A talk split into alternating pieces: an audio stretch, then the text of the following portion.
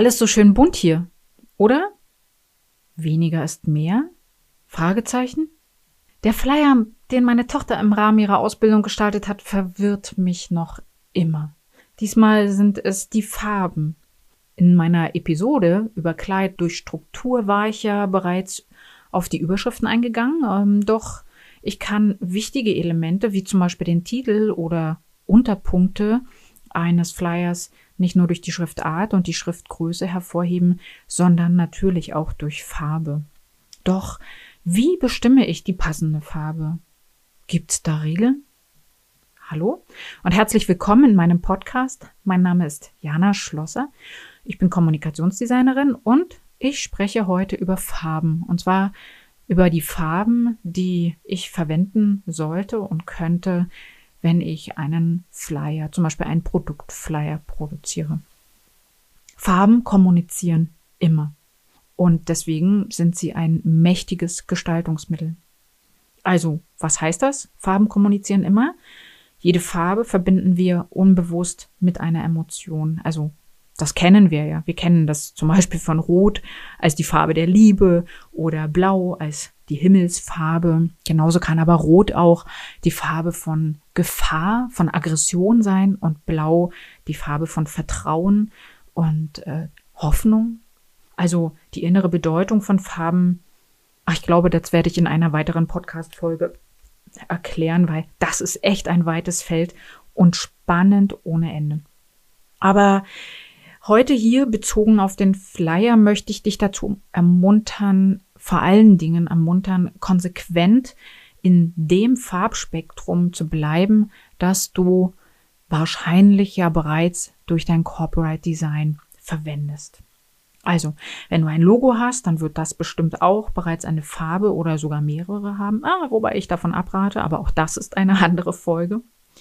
Und auf deiner Website wirst du auch bereits eine Farbwahl vorgenommen haben. Das gehört ja zum Copyright Design dazu, also ein wesentlicher Punkt im Copyright Design in der Entwicklung deines Außenauftritts besteht ja darin, die zu dir passenden Farben zu bestimmen. Das ist die Grundlage für alle weiteren Gestaltungen. Das solltest du wirklich ernst nehmen. Doch zu den Farben auf einem Flyer.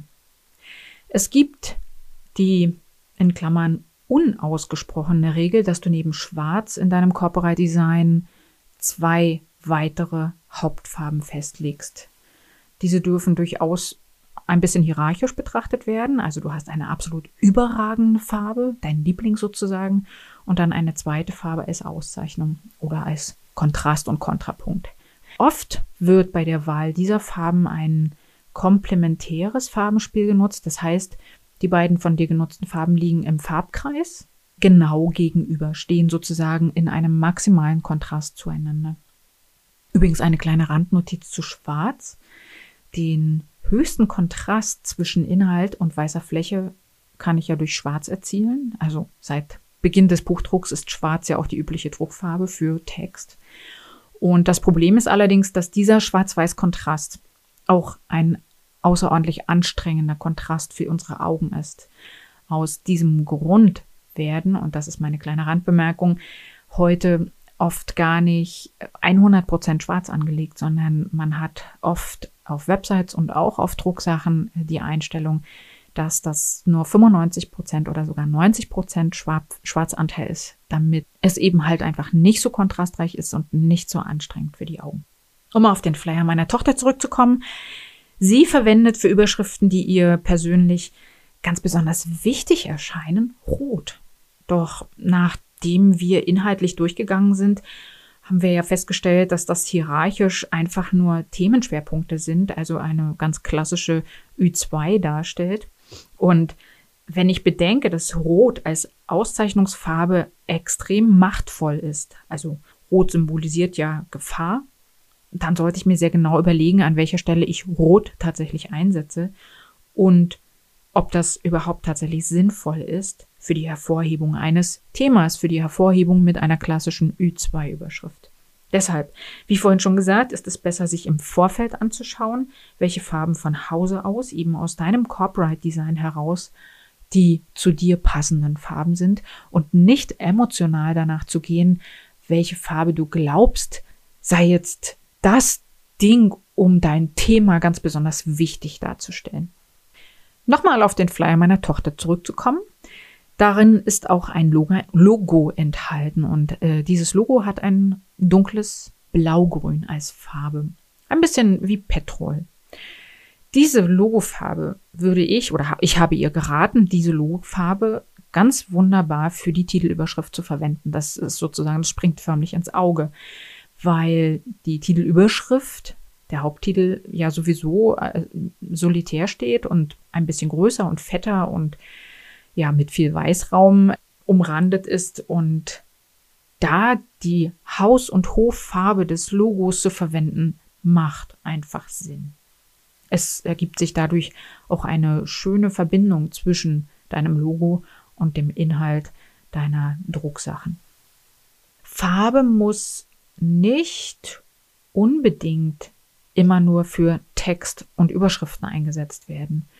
Genauso gut kann ich Farben natürlich nutzen, um farbige Hintergründe zu erstellen. Solltest du zum Beispiel vorhaben, eine kleine Checkliste oder eine Auflistung durch Spiegelstriche einzubauen in deinem Flyer, dann ist es auch sehr ratsam, solche Hervorhebungen mit einer farbigen Hinterlegung vorzunehmen. Dafür lohnt es sich, mal einen Blick auf verwendete Fotos zu legen und zu schauen, ob sich innerhalb solcher Fotos ein, ein Farbspektrum auftut, das sich dafür eignet, nochmal als Farbfläche genutzt zu werden. Kurz zusammengefasst würde ich dir bei der Gestaltung deines Flyers auf jeden Fall raten, als erstes und wichtigstes die Farbe deines Logos zu verwenden. Und zwar für die wichtigste Überschrift. Und für Hervorhebungen, wie zum Beispiel Beitragsüberschriften, eine zweite und als farbig hinterlegte Flächen maximal eine dritte Kontrastfarbe zu verwenden. Am besten ist es natürlich, wenn diese Farben aus deinem Corporate Design herauskommen und wenn das nicht möglich ist, weil du dort vielleicht einfach nur eine Farbe oder eine zweite hast, dann schaust du nochmal nach, ob sich eine Möglichkeit ergibt aus einem verwendeten Foto. Mehr als drei Farben sollten es wirklich nicht sein, denn was übersehen wird, oft übersehen wird, es gibt ja auch noch das Schwarz oder dunkle Anthrazit für den Text und den weißen Hintergrund, also das Papier. Uff. Jetzt habe ich am Anfang gesagt, weniger ist mehr. Ist das denn tatsächlich weniger und bringt das was? Ich bleibe dabei, es geht um drei Farben, weil selbst wenn ich Schwarz und Weiß hier erwähnt habe, wir nehmen Schwarz und Weiß als Farbe nicht wirklich wahr. Also es gibt Menschen, die behaupten sogar, Schwarz und Weiß seien gar keine Farben. Ich würde mal insofern zustimmen, dass ich sage, wir nehmen Schwarz und Weiß einfach nicht farbig wahr. Soweit zum Thema Farbe auf einem Informationsflyer oder Faltblatt. Doch, wie war das gerade? Die Schrift ist schwarz und das Papier weiß? Ist das Papier wirklich weiß? Und überhaupt, für welches Papier entscheidest du dich, um deinen Flyer drucken zu lassen? Spielt das eine Rolle? Denn das, was mir in meinem Briefkasten oder sonst wo als gedruckte Werbung über den Weg läuft, ist doch immer irgendwie glatt und glänzend, oder? Was Haptik mit uns macht und wie unglaublich vielfältig die Welt der Papiere ist, das erzähle ich dir in der nächsten Episode. Wenn du Lust hast und mehr über mich und meine Arbeit als Kommunikationsdesignerin erfahren möchtest, dann geh doch einfach auf meine Website janaschlosser.de. Dort findest du viele Informationen über mein Angebot. Und wenn dir meine Tipps gefallen und du sie auch hilfreich findest, na, dann gib deine Begeisterung weiter und empfehle meinen Podcast gerne Kollegen und Freunden. Vielleicht helfen sie ja auch dem einen oder anderen bei der Entwicklung seines Brandings weiter. Ich freue mich schon auf das nächste Mal bis dahin, sei neugierig. Deine Jana.